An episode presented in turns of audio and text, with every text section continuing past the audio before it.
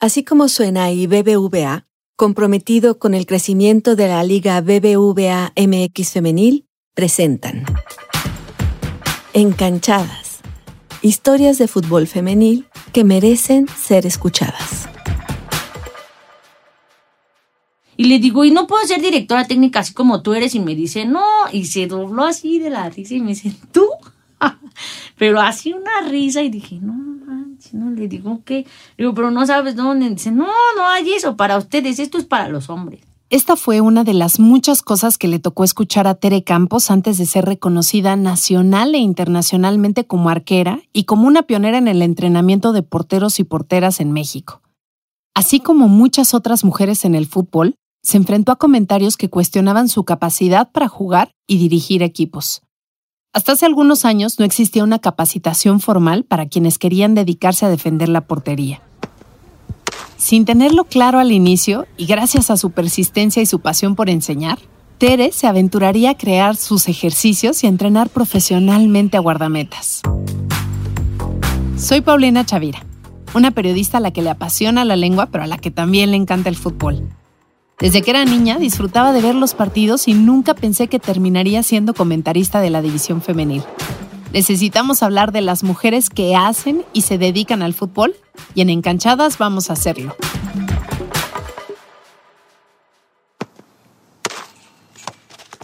No me gusta que me digan Teresa porque siento como que no me quieren, como si ya me cae mal o como muy seco, ¿sabes? Y Teresita es como, yo soy como un poco ruda y como Teresita es como de, ¿quién es Teresita? Y entra así alguien rudo y es como, ok. A sus 46 años, Tere Campos Pineda se ha ganado el respeto y el reconocimiento de la Liga de BVA MX femenil y de otros equipos alrededor del mundo. Es directora técnica y está especializada en la formación de arqueras y arqueros. Cuenta con las certificaciones de la FIFA, la CONCACAF y de la Federación Mexicana de Fútbol en 2013, luego de ser tres veces preseleccionada nacional, fundó el Centro de Capacitación Tere Campos, un espacio que le ha permitido transmitir todos sus conocimientos. Pero su camino no ha sido fácil. Su aventura como entrenadora profesional empezó casi por casualidad. Se enteró de que existía un lugar donde enseñaban a dirigir equipos. Tere estaba limpiando un par de platos en el césped de la escuela de fútbol en la que trabajaba cuando de repente... Vino un aire así que se hacían remolinos ahí. Y en eso, así llegó la, un periódico, o sea, la página del periódico, pero nada más como la mitad. De hecho, no, no se alcanzaba a ver todo. Y hace así, ¿no? Y la agarro. Y decía, Escuela Nacional de Directores Técnicos, no, pero no tenía un pedazo. Luego de leer la convocatoria, le preguntó a Patiño, uno de sus compañeros, si ella tenía posibilidades de entrar. Híjole, eso sí, no sé no sé si acepten mujeres. Y le digo, ¿y si voy y pregunto? Y me dice, claro, Teresita, ve y pregunta, no pierdes nada. Si te dicen que no, pues ya ni modo, pero tú ve y toca la puerta y diles que quieres estudiar para esto. Dice, nada más que es difícil y es caro, eh. Esa respuesta la animó a ir a pedir informes a la Escuela Nacional de Directores Técnicos, Lendit. Pero volvamos al inicio. ¿Cómo llegó el fútbol a su vida? Aunque parezca sorprendente, de niña su sueño no era ser portera. De hecho, el fútbol ni siquiera le gustaba. Y hasta los 14, 15 años yo no. O, sea, cero fútbol. O sea, cero, cero, cero, cero fútbol. Cero ni, que ni, en televisión ni nada. Nada. Tere nació el 14 de octubre de 1976 en Ciudad de México. Creció en una familia grande con dos hermanos y tres hermanas. Desde pequeña fue deportista. Llegó a practicar natación, kung fu, fútbol americano y voleibol. Además, el trabajo de su mamá, Ángela, la mantenía muy activa físicamente. Fue comerciante toda su vida. La tuvimos que arrebatar de ahí. ¿Comerciante de qué, qué, vendía? Pues vendía juguetes. En esta temporada de juguetes vendía este hules, carpetas, lonas. Este, vendía crema, antes se vendía la crema suelta y las lociones se vendían sueltas. Entonces, vendía graneles. Tere ayudaba a Ángela a cargar su mercancía. De niña convivía mucho con su hermano Francisco, o Pancho, como le dicen de cariño. Él fue mi Arnold Schwarzenegger. ¿Por qué fue Arnold este, Schwarzenegger? Pues porque él me enseñó a hacer así súper, trépate aquí, agárrale allá, pues sabes, como esa rudeza. Desde que yo tengo, este, pues recuerdos desde los dos años, O sea, así de, me agarraba de la mano y hacía que saltara de un lado a otro y este, iba por mí a la escuela y iba jugando conmigo. Con Pancho jugaba las escondidillas, hacía acrobacias en la bicicleta, escalaba árboles. Ser aventada le permitió conocer sus cualidades físicas. Eso sí, cuando le invitaban a jugar fútbol, Tere se negaba, porque no le atraía y lo único que le gustaba era ver jugar a Pancho. Siempre le, le gustó el fútbol a él, pero siempre le gustó la portería de alguna manera era lo que admiraba de él, o sea, en la posición, porque jugaba de todo, pero esa posición, ahí yo creo que fue en la vida esa, ya sabes, esta, ese clic con la vida, pues, de, de, que se atravesó, porque me gustaba cómo volaba. O sea, cómo se aventaba por los balones y se quedaba con ellos. Eso era algo para mí como de, wow, sorprendente, ¿no? Él me decía, vamos, acompáñame hermana, voy a ir al juego, ¿no? Porque yo todo el tiempo quería estar con él porque aprendía muchas cosas.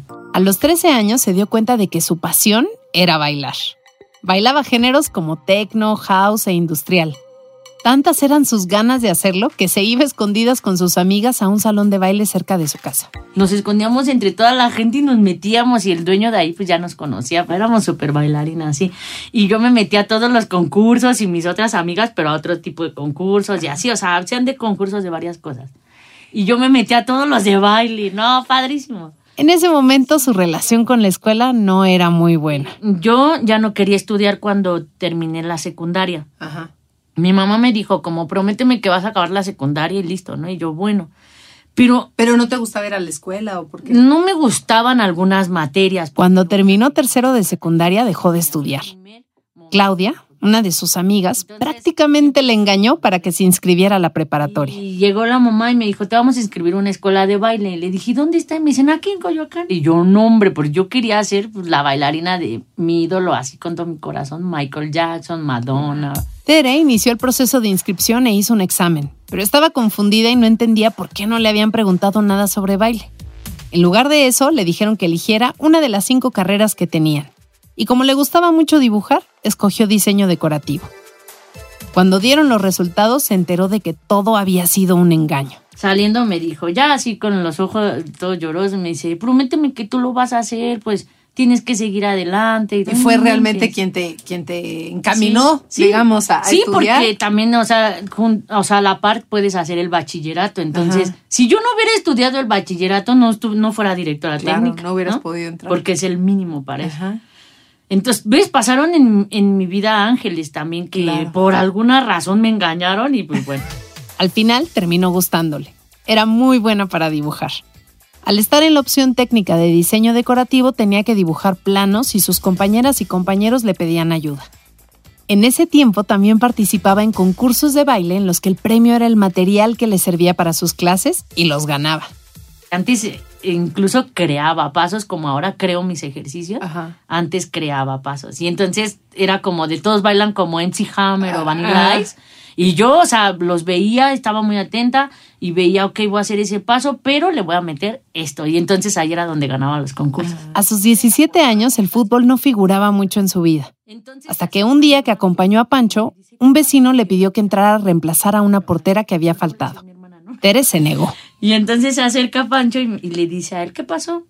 Y ya lo saluda y no sé qué, porque ellos sí se conocían. Y este le dice, ah, es que le estoy diciendo a tu carnala.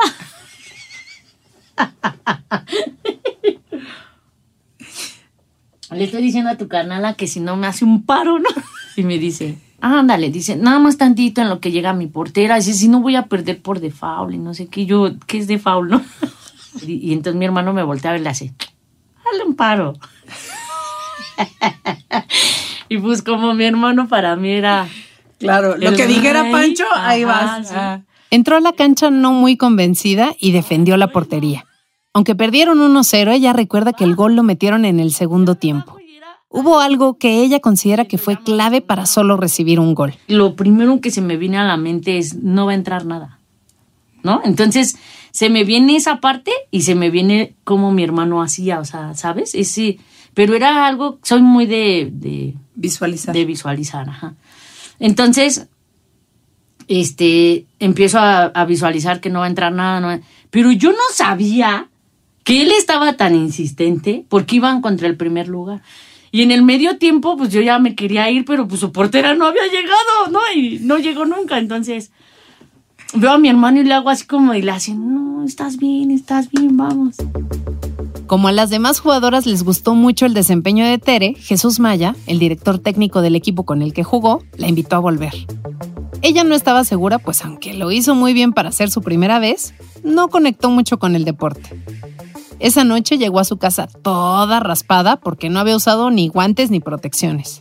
Y su mamá le dijo, ¿qué es eso? Ve, ¿por qué vienes así? ¿Tú a dónde la llevaste? Le dijo a mi hermano. No, jugó mamá y jugó bien padre de portera. Y, o sea, cero, no, o sea, cero estética real. O sea, fue de, de garra, de parar. Entonces mamá, no, no te la vuelvas a llevar y que no juegue con ustedes y que eso no es para ella, a ella le gusta bailar. Y no sé. Tres meses después de ese partido, a su mamá se le había olvidado darle una caja que un señor le llevó. ¿Cuál señor? Y me dice, ay, no sé, ya no me acuerdo cómo se llama.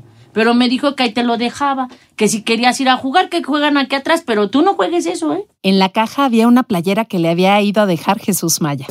Tere cuenta que era roja con negro y que le recordó a uno de sus superhéroes favoritos, el hombre araña.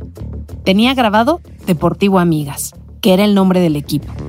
Le quedaba grandísima, pero aún así dice que sintió muy bonito al verla. Este gesto de Jesús Maya hizo que regresara a buscarlas. Cuando fue, las jugadoras la reconocieron. Entonces cuando voy llegando todas, ¡ay, viene, ahí viene Tere, ahí viene Tere! ¿No? Así. Y yo así digo, se siente padre eso. Y todas, ¡ay, viene, ahí viene Tere! Entonces él me ve y me dice, ¿vas a jugar? ¿Quieres jugar? Y le digo, pues no sé. Y me dice, juega, si no te gusta esta vez, ya, pero juega. Y le digo, bueno. Se quedó a jugar ese partido y le encantó. Así que se registró. La emoción que sentía aumentaba en cada partido porque cada vez más gente iba a verlas jugar. Cuando ya decidí ir a jugar y todo, el primer torneo que fue ese a donde llegué con la jersey, quedamos en tercer lugar. Entonces, el trofeo, yo creo que eso fue como los clics que fueron como engrapando al, fútbol porque el trofeo, pues es para todas. Entonces, cuando estábamos en la premiación, ahí mismo todas agarraron el trofeo y me dijeron, esto es tuyo. Y me lo dieron. Y entonces me lo quedé y yo sentí así súper padre. Hasta ahorró para comprarse unos tachos nuevos. Que mis tenis eran unos halcón que no sé si existen ahora pero era la peor marca, o sea, los zapatos más baratos de fútbol. Y pues yo como trato de adaptarme a lo que a había. Lo que hay. Porque jugaba con tenis de correr y así. Tere siguió entrenando y un vecino, don Julio, vio en ella muchas cualidades como portera. Así que le invitó al Shuma, el equipo en el que jugaba su hija. Cuando yo pasaba eh, en el pecero para irme a la escuela, veía esas canchas y decía, no, ahí han de cobrar por entrar. Entonces cuando llegué ahí, Llega el Shuma, que era nuestro entrenador, era un aficionado, muy aficionado al fútbol femenil y varonil. Se integró al Shuma en 1997, dos años antes de su primer llamado a la selección nacional. Abrirse camino en el equipo no fue fácil, pues cuenta que estuvo mucho tiempo en la banca. Yo fui muy resiliente porque estuve un año, ocho meses en la banca, de ahí, pero me encantaba tanto el lugar que yo decía un día, un día. Por eso me dicen guerrera, porque aguanto un buen. Se desanimó un poco, pero aprovechó ese tiempo para entrenar en otros dos equipos a la vez, el Deportivo Amigas y el Orión. Tere se acuerda bien del día que regresó a la cancha con las Chumas. Toña, la que era la titular, había faltado a uno de los partidos. Le grita a don Julio, ahí está Tere. Y entonces le hace, ¿quién? Y le dice, Tere, le digo, yo, yo, yo aquí estoy, aquí estoy. Y entonces le hace, pero se quedó así muy serio y le habla a, este a su, a su asistente, le habla y le dice, ¿quién es? no? Y le dice, Estere, es la portera, es la, la portera. De... ¿Y cómo se llama? Y le hace, creo que Teresita del Niño Jesús o algo así le hace. A ver tú, María Conchita, rápido de este lado. y yo así de, ok. A partir de ahí comenzó a participar en los partidos. Después hasta se volvió titular y capitana del Shuma. Dice que esta experiencia le enseñó la importancia de identificar las características de cada portera o portero y de alternarles en los partidos. Esto suelen hacerlo algunos clubes de la Liga BBVA MX femenil, y para Tere es mejor que sacar a una sola a la cancha, porque así todas mantienen su nivel y ponen en práctica lo aprendido en los entrenamientos. A Tere le hubiera gustado que esto lo supieran el Shuma y otros directores técnicos, pero la verdad es que en ese momento no existía una capacitación formal para quienes jugaban en esa posición.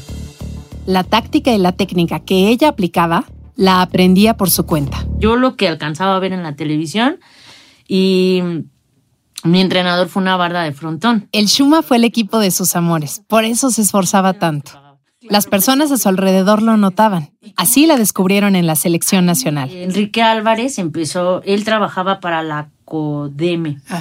Y Enrique Álvarez empezó a formar el equipo A y el B de selección nacional y este éramos preseleccionadas nacionales. Cuando le dieron la noticia, obviamente Tere estaba que no cabía de la emoción. El anuncio de la preselección de jugadoras salió hasta en periódicos y revistas. Ah, llegué y le dije a mamá, mamá, miren dónde salí. Me dice, ¿estás jugando fútbol? Y le digo, sí, pero mira, mamá. Y entonces me ve ahí mi mamá, pues ya vestida con mi traje de loto y todo, pues de, de la marca. Y ya me ve y todo y le hace, oh, ¿eres tú? Y le digo, pues sí, le digo, ya estoy jugando en tal lado y todo. Y me dice, sí, qué bien. Y le fue a enseñar a todas sus amigas del mercado, miren mi hija y esto y así. Y desde ahí ya fue que me empezó a apoyar y todo. Todo iba aparentemente bien. Pero cuando Leonardo Cuellar tomó la dirección de la selección femenil, dejaron de buscar a varias jugadoras que habían sido preseleccionadas, incluida Tere. Además, en una entrevista, Cuellar dijo algo que la desanimó. Eh, salió en el periódico, dijo en una entrevista que en México no había porteras. Entonces yo decía, pero pues si yo estoy aquí, o sea, ¿cómo no hay? Al final sí la buscaron. Hizo pruebas y fue seleccionada entre 12 arqueras más para asistir al Mundial de Estados Unidos 1999. Pero un día antes del torneo le avisaron que ya no viajaría. Esto la desilusionó muchísimo. Me dijo, ven, y, ya me dijo, no puedes ir. Y yo así de, no, o sea. ¿Cómo? No, por favor, no. O sea, pues destrozó mi vida y, y dije, no, no quiero más esto y así. Y me salí y dije, estoy mejor afuera y jugué afuera y después tuve otros dos o tres llamados y, ya no sentía como lo mismo. ¿Sabías que México es el tercer país a nivel mundial con más seguidores del fútbol femenil por encima de Italia y España? Eso habla muy bien del talento que existe, de nosotros como público y, ¿por qué no?, hasta de los patrocinadores como BBVA, que creyó en la liga BBVA MX femenil desde el comienzo y siguen comprometidos a apoyar el crecimiento y desarrollo del fútbol femenil en nuestro país.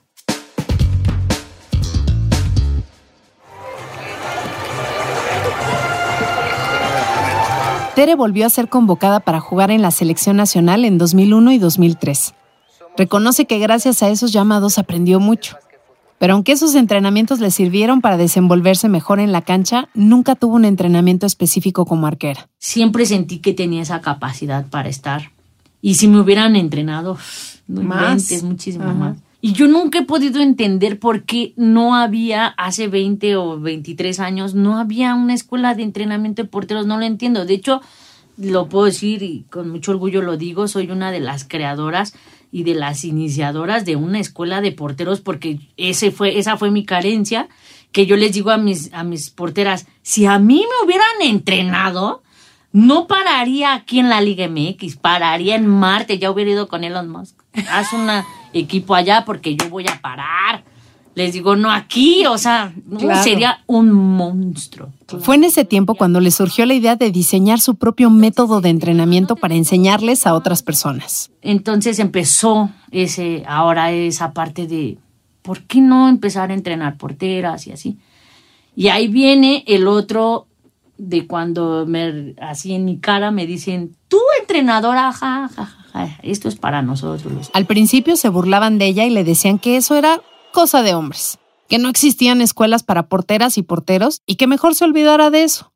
A pesar de estos comentarios, Tere continuó. Seguía estudiando los partidos que pasaban en la televisión y aprovechó el surgimiento de YouTube. Era el año 2005 empecé a hacer esta parte de a ver cómo y empecé a ver lo de YouTube y algunos tutoriales. antes eran más imágenes que videos de YouTube. Entonces ya empecé a hacer ahí con mis porteritos y ellos les encantaba ir conmigo y entonces había ese clic, ¿no? Como que ahí supe que tenía esto que le dicen uh, docencia. Como ya escuchaste al inicio, Tere quería estudiar dirección técnica. ¿Te acuerdas de cuando le llegó una hoja del periódico con la convocatoria? Pues se animó y fue a preguntar si tenía posibilidades de ingresar a la Escuela Nacional de Dirección Técnica. Yo hasta iba casi temblando, ¿no? Porque dije, no, eran puros de corbata y así dije, no, son puros hombres. Y entonces ya le digo a, a la persona que estaba ahí, le digo, oye, mira, encontré esta hoja y pues, quería ver si yo quiero estudiar para directora técnica y aquí se puede. Y me dice, claro, dice, aquí es para mujeres y para hombres, pero así, ¿no? Y dije, wow, como que mi corazón dijo, ya soy de aquí, ¿no? Dio ese gran paso muy animada. No fue sencillo. Le costó mucho porque ella sola financiaba sus clases. Cuando estaba a punto de terminar el primer módulo, renunció a su trabajo porque dejaron de pagarle. Tere estaba desesperada porque creyó que tendría que dejarle en DIT. Entonces ahí había otro de mis ángeles, Reinaldo Crespo. Él es un abogado de NESA. Reinaldo admiraba las habilidades de Tere, así que le consiguió su primer trabajo formal como entrenadora de porteros en Coyotes NESA. Él convenció a Miguel Ángel Limón, el dueño del equipo, para que le diera una oportunidad. Es muy buena entrenando porteros. Y tú no tienes entrenador de porteros, dice, y, tienes a los de tercera, dice, y ella los pilló así, no manches, están más grandes, ¿no? Dice, y, te los puede entrenar súper bien y también puede estar en la escuelita y ya le hace, no, ahorita no necesito este entrenador de porteros, nada de eso, y, le tomaba su café. Y yo decía, no manches, no, yo por dentro así, por favor, Diosito, que me dé el trabajo, así, ¿no? Y le dice él, le dice Reinaldo, dice, dale chance, conócela, vela. Tiempo después, se enteró de que en realidad Reinaldo había pagado sus primeros días de sueldo para que Miguel observara su trabajo. Y entonces a los 15 días él le regresó su dinero y le dijo, oye, es muy buena. Y es muy buena persona. Y no, yo ya era su hija de, de Miguel. Miguel fue otro de sus ángeles. La impulsó mucho para que terminara sus estudios y además le pagó un curso especializado en guardametas en la Federación Mexicana de Fútbol. Para terminar la ENDIT, Tere se tuvo que cambiar de sede. Primero estudiaba en Coyoacán, muy cerca de su casa. Pero cuando entró a Coyotes Nesa, decidió cursar los siguientes módulos en las instalaciones del Estado de México porque le quedaban más cerca. Y en la federación, pues yo creo que me vieron y me llamaron. Y entonces este, agarré a los porteros de la federación durante siete años. Pero como al año, como a los seis años y algo, este, yo siempre trataba de ayudar a todos, de ya lo que iba adquiriendo yo como entrenadora, trataba de ayudar a todos para que me preguntaban algún ejercicio o algo. Empezaron a surgir nuevas oportunidades para Tere y su trabajo como entrenadora de guardameta se reconocía. En la tercera división del fútbol de México, en la CONCACAF, en la FIFA, en la selección nacional y obviamente en la Liga BBVA MX femenil. Fue auxiliar técnica y entrenadora de porteras de Pumas y Toluca, y directora técnica de la Sub-18 de Mazatlán. En 2013 abrió su academia especializada en guardametas y en 2015, a los 39 años, fue invitada a jugar con el equipo sueco Galivare Malbayards. Eran como las 2 de la mañana y literal el teléfono se me cayó en la cara y dije, no, ya me voy a dormir. Ya nada más contesto este. Y entonces llegó un mensaje y era eh, un entrenador costarricense que estaba en Suecia.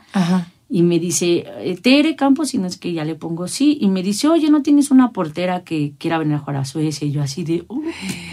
Y le digo, sí. Y entonces le digo, ¿quién te dio mi contacto? Y me dice, un, un, un entrenador que hasta el día de hoy no sé quién fue, que trabaja en Texas y me dijo que te localizara a ti, que eres la mejor entrenadora y que eres la mejor portera y sé que estás activa y todo. Y le digo, oh, sí, pero yo tengo otras dos porteras que, que podría ser que fueran y todo, y me dicen, oh, sí, pero usted tiene experiencia y todo eso. Dicen, entonces nos gustaría que viniera. Y yo, no, hombre, caí ahí hincada, así de, yo no. Tuvo que dejar su trabajo en la federación para poder ir. Su familia estaba sorprendida. No lo podían creer. Tere se fue seis meses a Suecia. Cuenta que fue una de las experiencias más enriquecedoras de su vida. Es algo del fútbol que no cambiaría por nada el mundo porque fui a jugar y después son súper respetuosos ellos y me pidieron que, que, si era posible, que si no molestaban, que, que yo pudiera entrenar a las niñas de 14 y a las de 8 añitos y les dije, pero por supuesto. Y yo así como toda entusiasmada y ellos me pagaron y yo les decía, no, no, no, está bien. ¿Cómo no? Que te pagaran, sí, desde aquí se paga el trabajo y me pagaron por eso. Por la formación de Tere han pasado porteras muy talentosas. Melanie Villeda, Marmoya, Angélica Vázquez, Anjulí Ladrón de Guevara, Rocío Torres, Fer Tarango. Hoy Tere está totalmente concentrada en su academia. Para ella la trascendencia de todo lo que ha logrado es muy significativa y es que sí, rompió los estereotipos. En México nunca había habido otra mujer que creara su método de entrenamiento y se especializara en porteras y porteros. La pasión de Tere por enseñar pudo más que todos los comentarios que la descalificaron. Por eso y para tenerlo siempre presente, se tatuó unas alas en los brazos. Por eso mis alas, porque he escuchado a muchas mamás que dicen, es que tú le cambiaste la vida a mi hijo, o sea, no nada más en el fútbol, sino que ahora e, ella o él se defienden, saben qué hacer, no se rinden. Tere me dijo que no me rindiera, o sea, escucho eso de los papás de muchos, ¿eh? Me gusta transmitir esa energía que tengo porque sé que hago a muchas personas felices y eso es lo que me gusta. Me gusta ver a la gente sonreír y así. Y claro, a veces ese ángel también está doblado, está de rodillas, lloro algunas veces, por supuesto que sí, porque hay cosas que a lo mejor no se te dan o hay cosas que no llegan y dices, ¿qué más necesito? Que a veces cuando me siento así, eh, todo el mundo me pregunta, ¿por qué siempre estás sonriendo? ¿Por qué siempre tienes esa energía? Porque lo que hago, amo hacerlo. Yo soy Paulina Chavira. Gracias por escuchar Encanchadas. Un espacio para conocer las historias de las protagonistas del fútbol femenil. Sigue el podcast y activa las alertas para que escuches el episodio más reciente. Ah, y por favor, comparte este podcast con todas las personas que puedas. Así seremos cada vez más quienes apoyamos al fútbol femenil.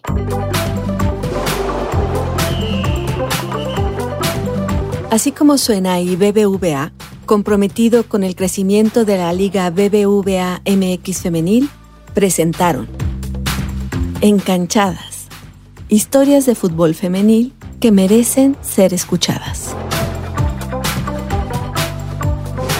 Dirección y voz Paulina Chavira. Producción Giselle Ibarra, coordinación de producción Rosana Díaz. Asistencia en la producción Aranza Bustamante. La coordinación editorial es de María Scherer y Carlos Pucho. El diseño sonoro y edición de Hugo Santos Quevedo. La música, Patricio Mijares.